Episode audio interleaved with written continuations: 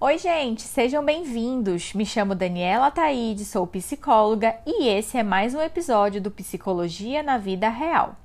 Hoje nós vamos conversar sobre maturidade emocional nos relacionamentos.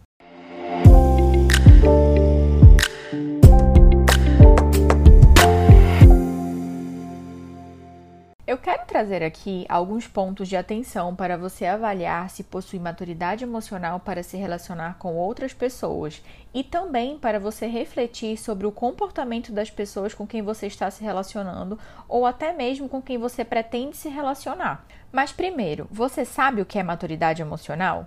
Esse é um conceito que tem muito a ver com inteligência emocional, e eu entendo como a capacidade de compreender o que você sente. É você saber lidar com as suas emoções e saber gerenciá-las. Ter maturidade emocional é fundamental para que você consiga estabelecer relacionamentos mais sólidos, mais duradouros e profundos. Agora que você tem uma ideia do que é maturidade emocional, eu vou te apresentar alguns comportamentos que evidenciam a imaturidade emocional nos relacionamentos. O primeiro comportamento que demonstra a falta de maturidade emocional é a dificuldade em estabelecer relacionamentos profundos. Vivemos em um período que existem diversas formas de se relacionar, e com essa variedade, por vezes as pessoas nem sabem o que querem, ou elas não sabem se o parceiro ou a parceira querem estar no mesmo modelo de relacionamento que elas, o que acaba resultando em relações disfuncionais. Ter maturidade emocional é demonstrar o que você quer e o que você espera da relação de forma clara. Portanto, é importante tentar compreender o contexto do relacionamento em que você está inserida, se de fato está caminhando para algo mais sério ou se não passa de um relacionamento superficial. Algumas pessoas gostam de ficar fazendo joguinhos, como fingindo que não está interessado e com aquele pensamento de que se ignorar o outro vai correr atrás. Acontece que nesse mundo existem tantas possibilidades de relacionamentos que, quando não se deixa claro as suas intenções, fica difícil para a outra parte interpretar esses sinais. Isso vale também para a forma que você vai fazer a leitura das atitudes do outro, porque percebo que muitas pessoas terminam projetando no outro as suas expectativas e tendo leituras distorcidas da situação, seja romantizando comportamentos ou não percebendo que a outra pessoa não está muito afim. Sabe quando você acaba de conhecer uma pessoa, mas a conversa só flui de um lado?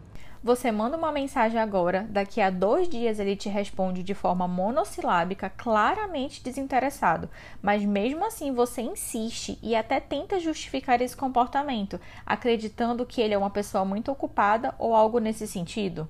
Às vezes você não quer enxergar o que está claro na sua frente e cria fantasias de algo que não é real para justificar aquele romantismo.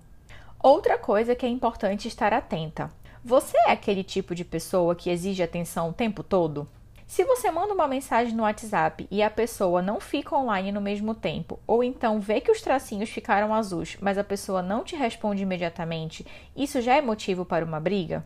Vivemos na era da troca de informação rápida e as pessoas estão cada vez mais imediatistas, não toleram mais esperar pelo tempo do outro, como se ele tivesse que estar disponível o tempo todo, sem considerar os aspectos da vida dele.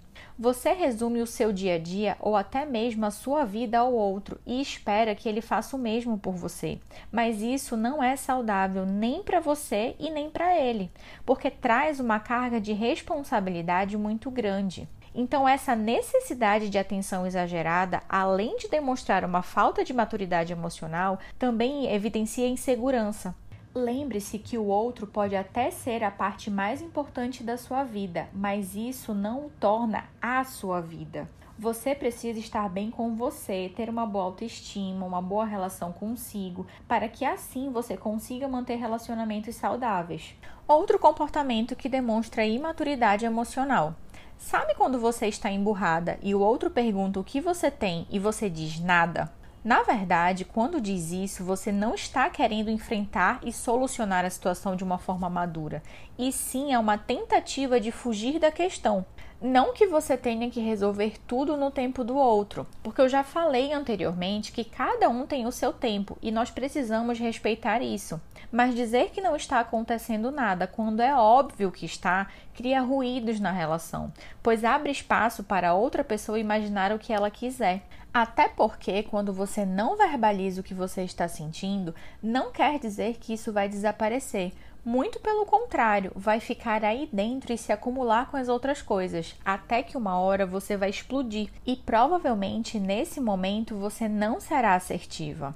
Aliás, você já deve ter percebido que comunicação é um assunto que eu falo sempre por aqui. Tem até um episódio só sobre isso, mas eu vou repetir: o óbvio também precisa ser dito. Não espere que o outro adivinhe o que você está sentindo ou que ele faça algo que você faria. E isso não se aplica só para quando você está chateada.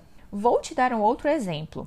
Imagine que está se aproximando uma data especial para o casal e você sabe o jeito do seu parceiro. Você sabe que ele não é bom com datas e que tem grandes chances dele esquecer e não preparar nada especial naquele dia. Se você é o tipo de pessoa que se magoa com isso, não espere que aconteça. Fale para ele que a data está se aproximando e que você gostaria de ser surpreendida. Não caia no discurso de ah, não tem graça se eu falar que quero ser surpreendida.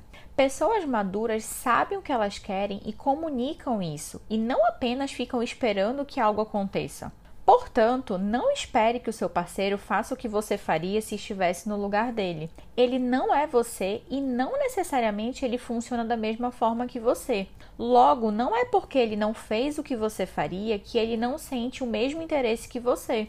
Inclusive, tem um livro famoso do Gary Chapman chamado As Cinco Linguagens do Amor, que conceitua as diferentes formas de demonstração de amor. São elas: palavras de afirmação, tempo de qualidade, presentes, atos de serviço e toque físico. Ou seja, cada um vai ter a sua forma de demonstrar afeto. Se você quiser, eu posso fazer um episódio só falando mais dessas linguagens. Outro comportamento que demonstra imaturidade emocional é acreditar que o ciúme é uma forma de demonstração de amor. Existem muitas maneiras de demonstrar o que você sente e nenhuma delas envolve limitar a liberdade do outro, muito menos pensar que o ciúme exagerado da outra pessoa significa carinho ou zelo por você. Inclusive, o ciúme fala muito mais de você do que do outro, pois quando ele aparece frequentemente, pode até ser um sinal de baixa autoestima, insegurança e medo de ser abandonada, podendo até ser um indicativo de dependência emocional. Aqui no podcast também tem um episódio só sobre dependência emocional. Se você se identificou, vale a pena ir lá conferir. Sabe outro comportamento que também evidencia e muito a falta de maturidade emocional? Não reconhecer os seus erros e tentar justificar tudo o tempo todo. Sabe aquele discurso: "Ah, mas eu só fiz isso porque você fez tal coisa", sempre tentando arranjar uma desculpa para uma atitude que não foi legal? Então, não há nada de errado em você admitir que errou, muito pelo contrário. Ter inteligência emocional faz com que você consiga perceber as suas emoções e as suas ações, e quando isso ocorre, você compreende com maior facilidade que nem você e nem ninguém é perfeito e que tá tudo bem. Não precisa se sentir mal por isso. Que tal se você começar a exercitar a sua humildade? O autoconhecimento pode te ajudar nisso. Muitas pessoas acreditam que a ausência de desentendimentos é um sinal de maturidade no relacionamento, mas pelo contrário, muitas vezes a falta de conflitos pode indicar que aquele relacionamento é superficial. Lembra o que nós falamos no início do episódio? Relacionamentos maduros demandam investimento emocional e é normal um casal se desentender. São dois seres humanos únicos, cada um tem o seu jeito próprio e não é fácil se adaptar à vida a dois. Por vezes, os desentendimentos são necessários para que o casal consiga construir um relacionamento profundo e duradouro, faz parte do amadurecimento da relação. Então eu espero que o episódio de hoje te ajude a refletir sobre a importância de desenvolver maturidade emocional e o quanto essa habilidade é essencial para que você consiga estabelecer relações mais saudáveis.